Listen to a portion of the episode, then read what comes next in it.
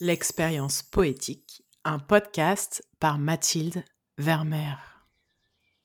Je suis chroniqueuse, romancière, conférencière. J'ai le goût des histoires et j'ai le goût des mots. J'ai la conviction que la littérature est d'abord une nourriture pour l'âme. J'aspire à un monde plus poétique, à la fois plus sensible et plus intense.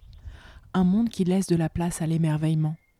Un monde qui accueille les émotions dans toute leur puissance un monde qui donne droit aux sentiments dans toute leur ardeur. Ce podcast poétique est ma contribution au réenchantement de nos existences. Grâce aux textes des poètes et poétesses que j'adore, grâce à leurs phrases qui passent par ma voix, j'agis pour faire naître cette réalité à laquelle j'aspire. C'est ma manière de diffuser un peu de magie dans vos oreilles.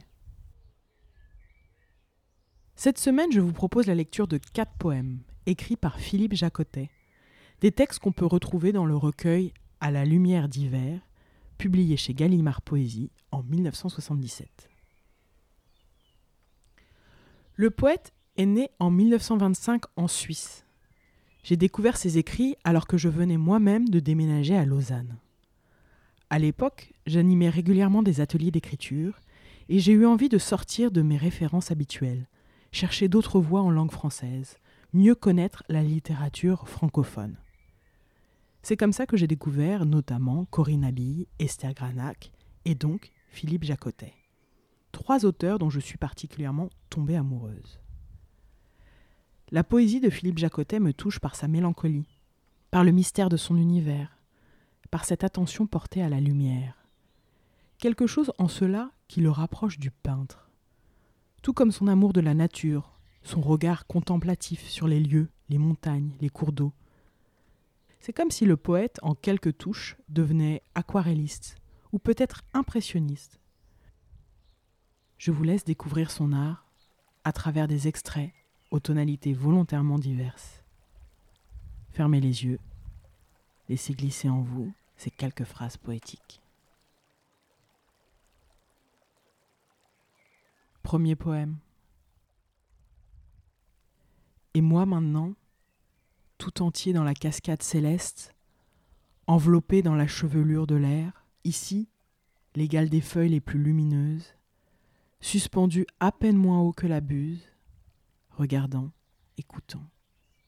Et les papillons sont autant de flammes perdues, les montagnes autant de fumée. Un instant d'embrasser le cercle entier du ciel, autour de moi J'y crois la mort comprise. Je ne vois plus rien que la lumière. Les cris d'oiseaux lointains en sont les nœuds. La montagne Légère cendre au pied du jour.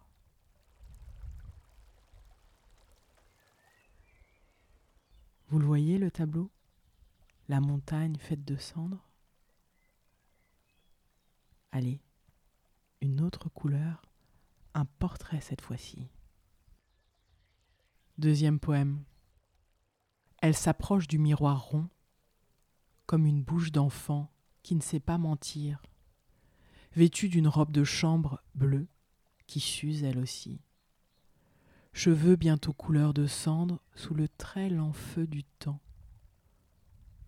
Le soleil du petit matin fortifie encore son ombre.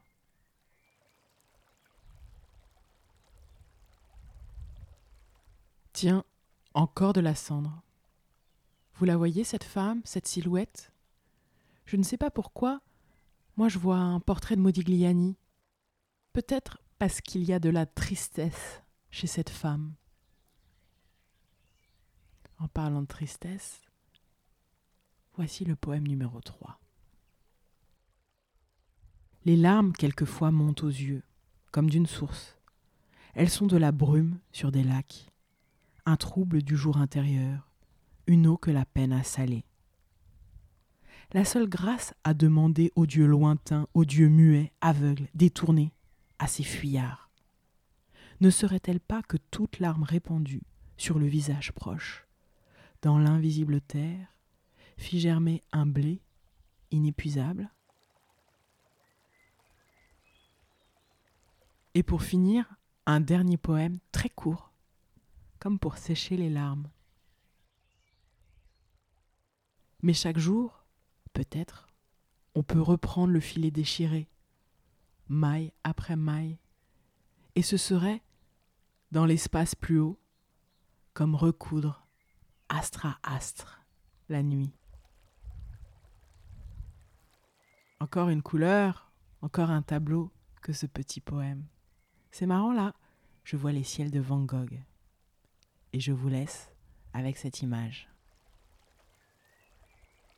Je vous invite à réécouter ces textes. Pas besoin d'analyse, pas besoin de comprendre, de décortiquer. Sentez. Laissez flotter en vous. Si vous avez aimé l'expérience, je vous remercie de mettre 5 étoiles sur vos plateformes de podcast. Puis, en attendant le prochain épisode, retrouvez-moi sur Facebook et Instagram, at Mathilde Vermeer, pour d'autres contenus littéraires qui viendront nourrir votre sensibilité et votre besoin de profondeur. Enfin, pour soutenir ce projet, retrouvez le lien Tipeee en description de l'épisode. Je vous dis rendez-vous lundi prochain pour une nouvelle bulle poétique.